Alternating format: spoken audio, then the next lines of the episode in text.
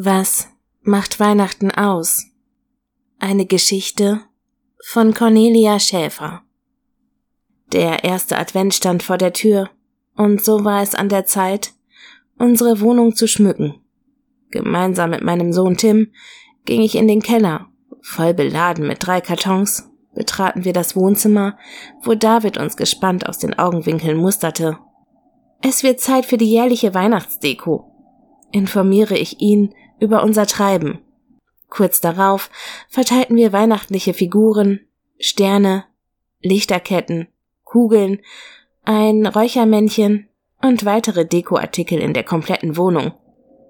Alle Achtung, grinste David anerkennend. Ihr könnt locker einem Weihnachtsgeschäft Konkurrenz machen.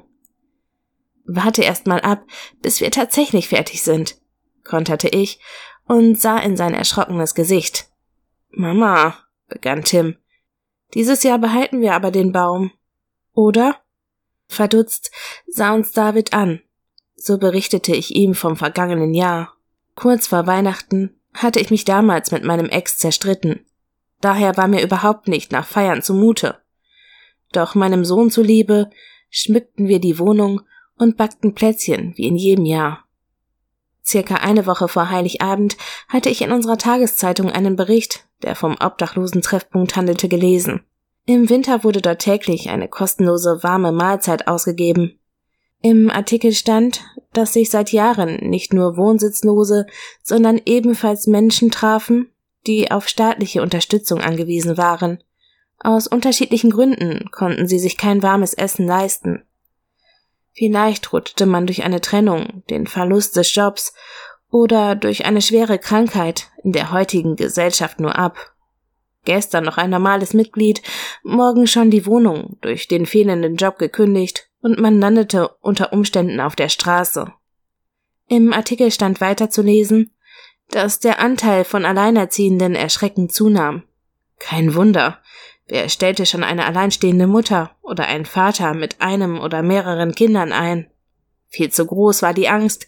Der Arbeitgeber, der die Arbeitnehmerin könnte laufend fehlen, da etwas mit dem Kind sei. Mit Schwerbehinderten sah es ähnlich aus, wie ich leider aus meinem Bekanntenkreis erfahren musste. Ein Chef hörte, schwerbehindert, fragte nach dem Ausweis und dachte insgeheim nur, den kann ich nicht einstellen, den werde ich nie wieder los. Selbstverständlich wurde einem so etwas nie direkt gesagt.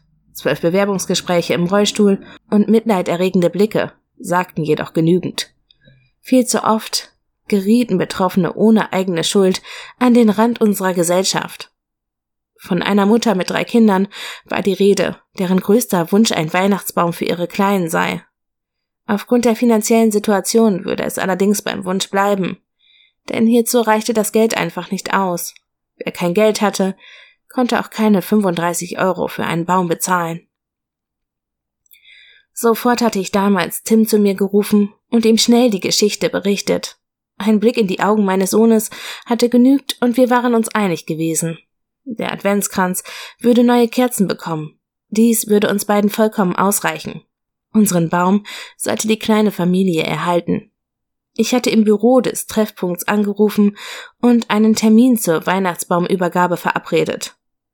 Vorab suchte Tim einige Spielsachen zusammen, die wir inklusive neuer Stifte, Malbücher, Sticker und Schokoladenweihnachtsmännern in drei Schuhkartons weihnachtlich verpackten und mit großen Schleifen verzierten.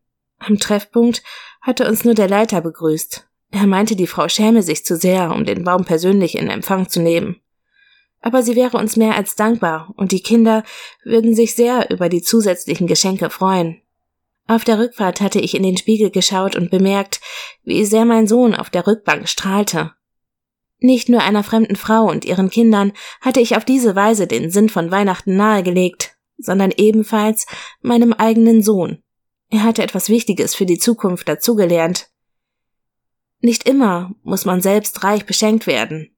Oft freut es einen mehr, wenn man anderen mit einer kleinen Geste eine große Freude bereiten kann.